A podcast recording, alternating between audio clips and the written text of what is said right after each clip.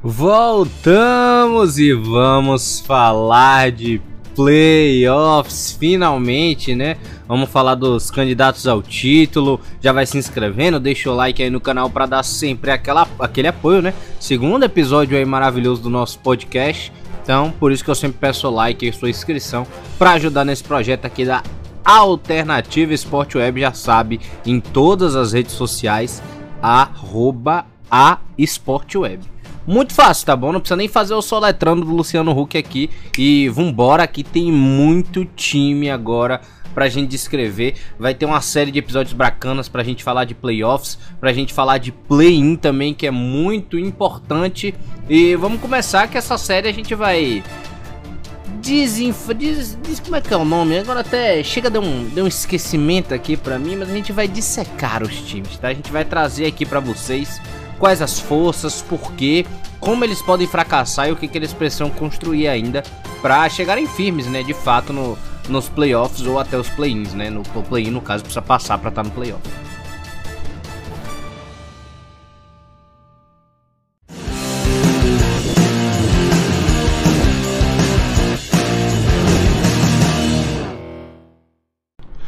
Vamos então para a Conferência Leste. É lá que a gente começa, rapaziada. Começando pelo líder, né? Aquele que está na liderança, mas sem diferença nenhuma agora, né? Porque o Brooklyn chegou perto, né? Chegou no mesmo número, até o recorde no caso, né? 36-17. O Philadelphia 76ers, que já tem a volta aí do nosso embidão da massa, o time do é, aclamado e, e também confrontado, né, criticado também, nosso querido Doc Rivers. O time que tem suas forças, né, não é nada fraco, tem ali um, um quinteto até que especial, né, vamos assim dizer. Joel Embiid, Tobias Harris, Ben Simmons, Seth Curry, experiente também, Danny Green, o menino Shake Milton, George Hill, Dwight Howard, quem mais aqui? Mike Scott e tinha um que eu tava querendo pegar aqui, mas tava no meu. Tava no meu querido esquecimento, né? Que é o. Mas na verdade é o Kevin Richardson, só que é da temporada passada, né? Ele tá agora no Dallas Mavericks, vamos assim falar. Enfim, o Philadelphia 76ers tem como sua grande força, e a gente não pode nunca deixar de destacar isso, a defesa, né? Principalmente com a chegada do Danny Green, que apesar de todas as críticas que teve no ano passado no Los Angeles Lakers, continua e sempre foi, não deixou de ser, um excelente defensor e tem muita, muita experiência em playoffs, né? Campeão com, com Cleveland, campe, campeão com Cleveland não, se não me engano, né? Porque ele tava na na época do, do, do, LeBron ainda, né? A primeira vez antes dele sair pro Heat. Mas campeão com os Spurs, campeões com Toronto, campeões em, com Lakers. E agora ele também tá aí nessa leva do Philadelphia. Antes de tudo, antes até da gente começar a dissecar isso, mostrar porque o time pode, mostrar qual é a fraqueza do time. O time pode ganhar a NBA? Muito difícil. Primeiro ele vai, ele vai precisar, ele vai precisar para mim que, que é o complicado, passar pelo nosso querido Brooklyn Nets. Mas gera confronto, tá? O Brooklyn Nets tem muitas estrelas, é um time que decide com certeza, né? Não tem como não falar desse ataque, James Harden, Kyrie Irving, Kevin Durant, mas a gente não vai falar dos Nets agora. É sim uma grande peça, é um, é um grande time, é um grande entrave, é um grande adversário para a equipe do Philadelphia ter que, ter que passar, né, na final. Mas a gente não pode deixar de destacar o buraco defensivo que é a equipe do Nets tá? Já e eu vou dizer uma coisa, como a gente fala no futebol, como a gente fala no basquete, defesa ganha jogo. E a gente já viu Toronto fazer isso. A gente já viu Indiana Pacers de Nate McMillan chegar a playoffs vários anos seguidos em quinto, sexto, quarto colocado de uma conferência. E isso não é pouca coisa. É um time que tem All-Stars, tá? Então pode, para mim, tem a possibilidade, eu não estou dizendo que é certo. Existe a possibilidade de ganhar para mim do, do Brooklyn Nets e de repente fazer uma, uma, final com o provável do outro lado, né? Que a gente vai conversar depois melhor, o Los Angeles Lakers. Agora, já para enfrentar um time que também se defende bem e ataca bem na final, aí eu acho um pouco improvável, né? E vamos aí, os porquês. O Philadelphia tem como sua grande força, como falamos, a defesa, porque defende fora do garrafão e dentro dele. Dentro dele a gente nunca pode deixar de ressaltar o nosso querido Joel Embidão da Massa, né? Uma força um, sobre-humana ali, sobrenatural, gigante, forte, melhorou o seu arremesso a média distância, tá um pouquinho até melhor em, em, em bolas de três, cara, decidindo, chamando o jogo para si tá muito diferente o, Joel Embiid, que para mim é o franchise player dessa franquia e, e tá levando aí muito bem. Não é à toa que tá brigando pelo prêmio de MVP. Vale ressaltar também a grande defesa, que não é um jogador baixo, tá? Apesar de ali de, de, de meio que ser um ala, um shooting guard, ele tá meio que até levando as bolas no jogo, vamos assim dizer. O Tobias Harris, excelente marcador, alto, pode às vezes marcar até um 4 num mismatch, né? Que acaba acontecendo ali, obviamente, na, na, na marcação de um pick and roll, coisas parecidas. E para mim também é muito bom na defesa, muito difícil de passar, é decisivo, excelente, a gente não precisa nem falar, né? Em bolas de 3, apesar do aproveitamento também inconstante ainda, mas tá chamando também a responsabilidade para si, principalmente na falta do Embiid que teve nessa temporada. A gente não pode deixar de falar que as bolas de 3 do Danny Green estão caindo, aconteceu com o Lakers des desfalcado já, né? A gente não pode deixar de ressaltar isso, mas Caiu a bola do Danny Green lá decisiva, que eu acho que o Philadelphia chegou a fazer 109 pontos. Marcação excelente. O Ben Simmons, ótimo, excelente marcador. Apesar de ainda e sempre é o questionamento. Faltar na bola de 3. Aquele arremesso de longa distância. Aquele algo assim que aquele espaço, aquela coisa que poderia ajudar até na própria no próprio se livrar da marcação dele que não ajuda, né? Que aí ele, o pessoal dá uma certa distância e sabe que precisa do contato, sabe de tudo, né? Do Ben Simmons, a gente já sabe. Para contribuir com isso, o time trouxe aí o Seth Curry, né? Da família Curry, irmão do Steph Curry. Que aí é muito bom, né? Trouxe o George Hill, armador experiente ali, segunda unidade. O Shake Milton também tá ali. O pivô Dwight Howard, né? Trouxe muita gente. O Mike Scott também que tá jogando bem. Muita gente que conhece isso. Conhece playoffs sabe exatamente o seu papel, jogadores experientes da liga, que não tem lá seu ego muito grande, já provaram isso dentro de tudo. E para mim é a equipe que mais pode surpreender esse ano. Para mim, assim, eu, eu acredito num Philadelphia. Eu vejo até uma possibilidade do Philadelphia surpreender e chegar na final, né? Como o caso de um Suns e o Utah Jazz lá na Conferência Oeste, né? Mas como estamos falando de leste, então para mim e com o técnico, né, o Doc Rivers, que querendo ou não a gente não pode ignorar, já foi campeão com o Boston Celtics, técnico experiente, treinou grandes equipes com experiência em playoffs e pode levar esse time para mim de fato longe, tá bem organizado, tá bem planejado. Embiid e Ben Simmons fazendo uma força imensa ali dentro do garrafão. O Tobias Harris ali guiando junto, junto na troca de passes ali naquele, naquele vai vir, tá, tá, tá levando com ele o Danny Green, tá levando com ele o Seth Curry. Então tá um time muito encaixado, cara, muito bacana de se ver. Tem a bola de fora, tem a bola de meia distância até com o Embiid, como a gente falou. Uma marcação bacana, o garrafão não, nem se fala, né? Impressionante, então para mim, o Philadelphia 76ers é aquele que, que já teve, né, quem, quem gosta de futebol também, né, que já teve aquela revistinha placado, pode surpreender e pra, pode chegar de fato, sabe? Agora precisa passar do Brooklyn Nets, que é que a gente vai falar agora, que é o segundo lugar da conferência, tá bom? Mas tem o mesmo recorde, o 36-17, tá aí realmente atrás somente por questões de confronto direto, é o segundo colocado da conferência. Eles a gente não precisa nem falar, né? A gente começa aqui a ler, olha só, só cara experiente e fera.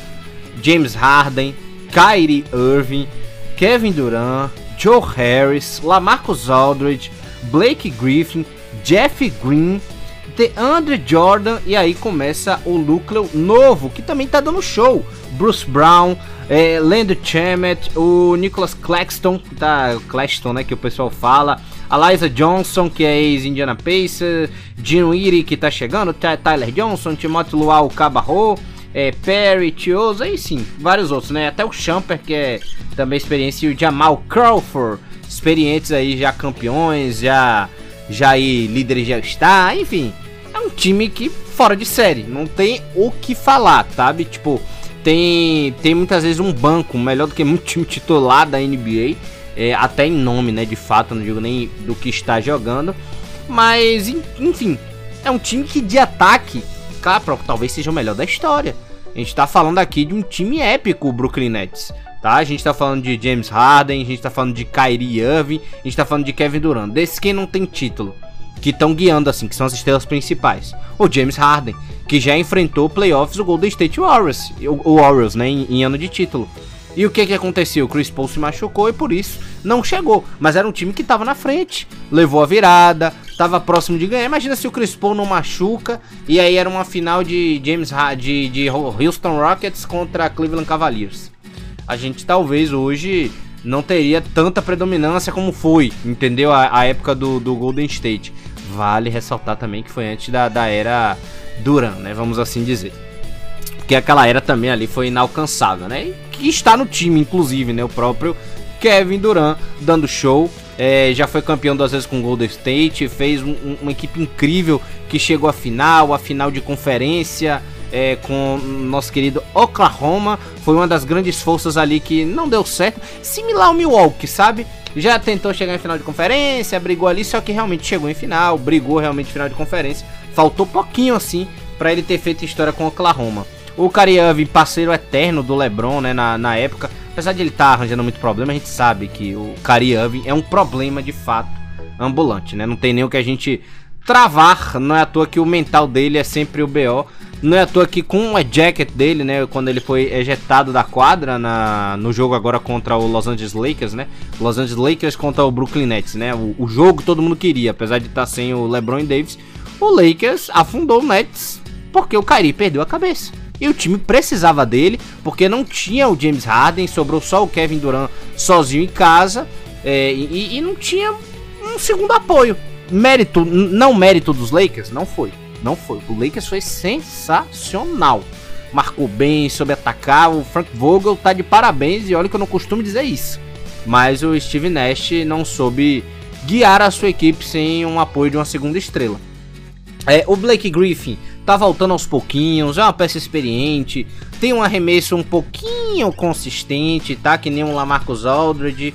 É, a marcação até tá melhor do que a do Aldridge. O Aldridge tá se adaptando, fazendo um pivô ali, meio que a, a, colocando a mais uma mobilidade e, e, um recurso ofensivo que não tem, por exemplo, o DeAndre Jordan, entendeu? O Jeffrey Green não tem nem o que falar, cara. Ele tá arrasando esse ano tá jogando muito, o arremesso dele tá caindo, o Bruce Brown dando show ali, aquela segunda unidade, o Shemet também, muitas vezes em quarto quarto, quando ele entra e o placar tá tipo 20 pontos, você acha que o placar vai diminuir? O cara, os caras aumentam, acerta a bola de 3 e, e termina de afundar o time.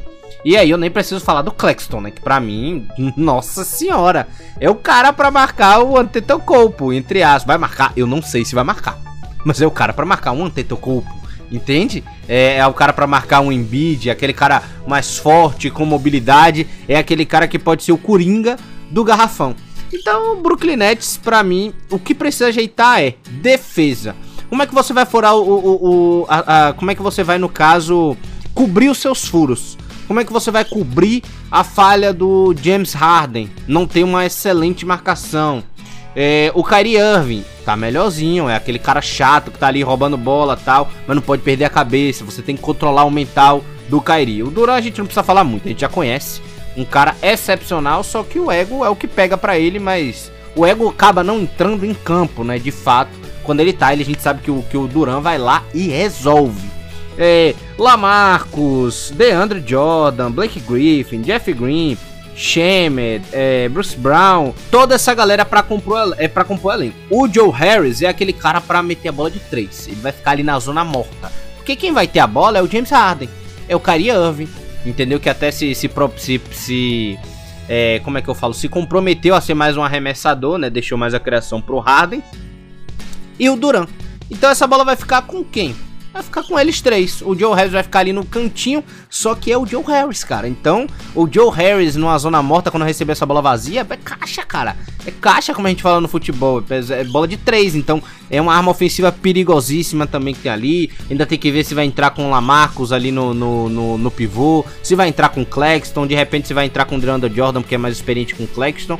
Ainda tem que se acertar. Eu acho que ainda tem arestas a serem a serem aparadas ali principalmente pelo lado do Harden e do Duran. Vira um buraco defensivo, o Joe Harris tem que se desdobrar, você acaba tendo que tirar um cara do garrafão. E isso para mim é o que pega.